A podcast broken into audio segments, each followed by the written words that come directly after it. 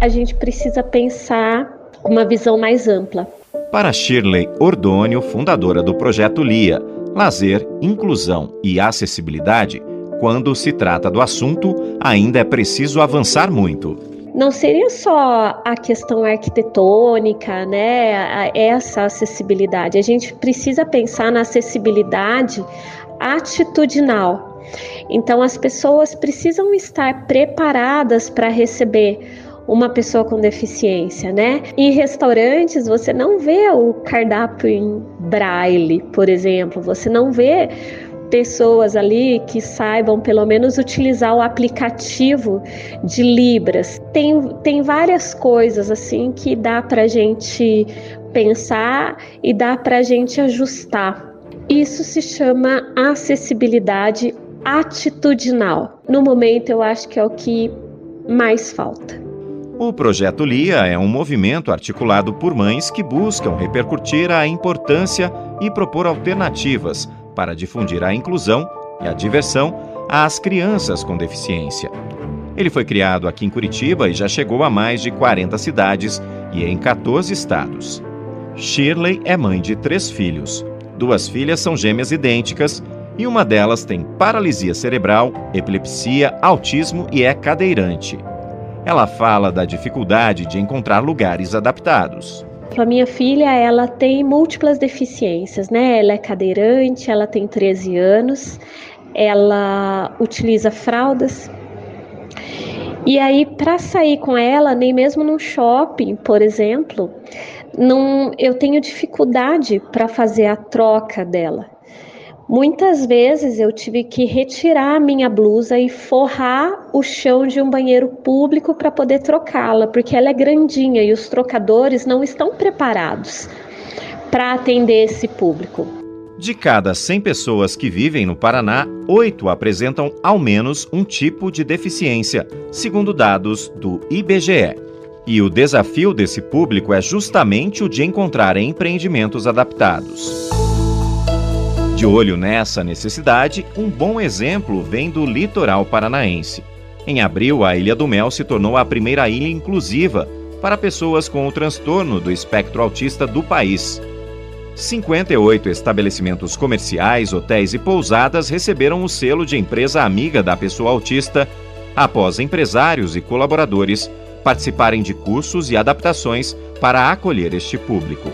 Entre os empreendimentos está a pousada Fim da Trilha, de Margarete Furtado. E o treinamento foi maravilhoso. A gente conseguiu entender um pouco melhor para poder receber. Que agora a gente tem identificação através de um bottom, né? E de selos colocados na pousada, indicando que somos um empreendimento que pode ajudar o autista. E quando as pessoas que têm autismo, quem está acompanhando a pessoa, por exemplo, ela chega e vê você já com o bottom, ela já fica mais tranquila e ela já acaba se identificando para os atendentes. Adaptar serviços também pode ter valor social e ser um mote para empreender. Kátia Aparecida da Silva, do Cortar e Brincar, viu na necessidade do filho a oportunidade de negócio e corta cabelo de crianças autistas. É o meu trabalho, ele surgiu de acordo com a necessidade que eu tive em cortar o cabelo do meu filho Samuel. E de acordo com o tempo, o Samuel foi ficando muito resistente ao corte de cabelo. Só que até então eu não sabia, eu não tinha um laudo que o meu filho era um autista.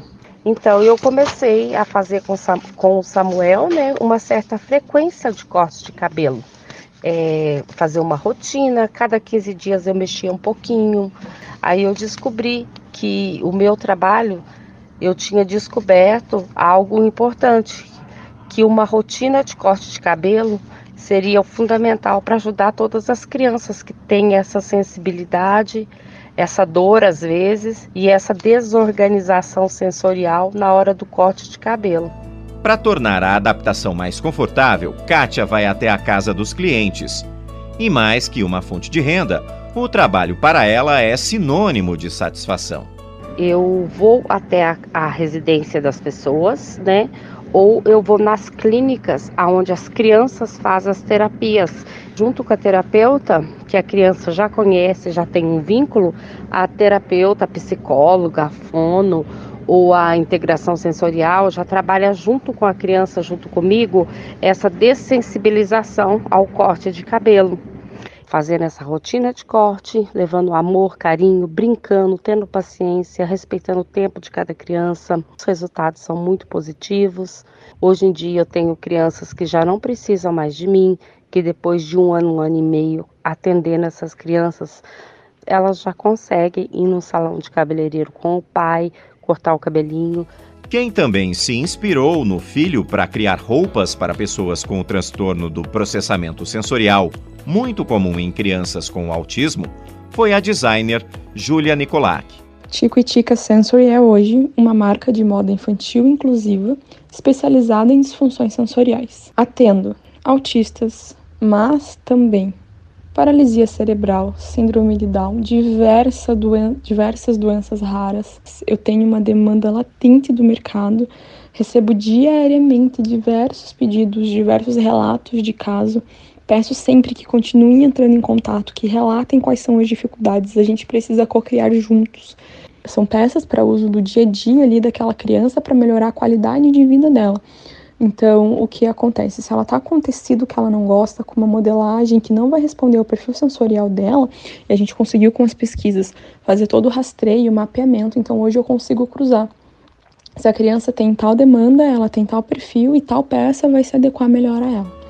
E sobreviver no mercado exige desafios constantes.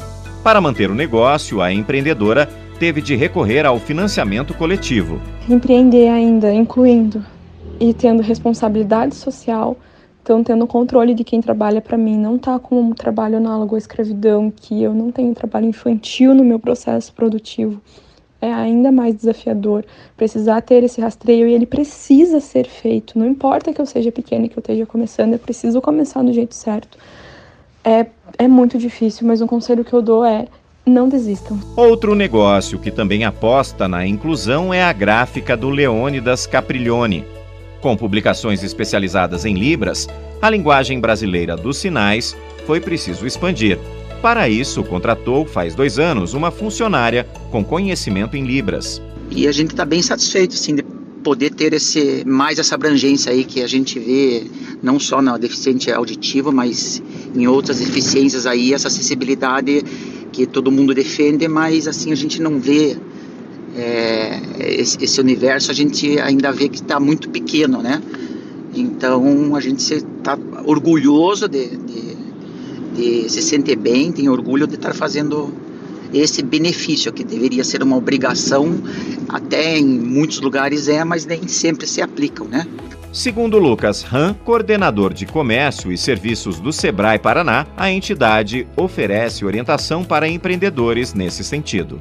Para as empresas que estão nascendo e querem se tornar inclusivas, para as empresas que já fazem um processo de inclusão e querem melhorar esse processo, e empresas que não são não inclusivas, mas querem se tornar, elas podem procurar o Sebrae. O Sebrae tem soluções na área específica de ESG, meio ambiente, além de consultorias socioculturais, socioeconômicas e socioambientais para melhorar aí esse aspecto econômico, social e cultural como um todo. Ele também fala da importância do papel social dos negócios inclusivos. Lucas alerta os empreendedores que devem pensar na contrapartida coletiva como estímulo, um retorno para a sociedade e, consequentemente, para o próprio empreendedor.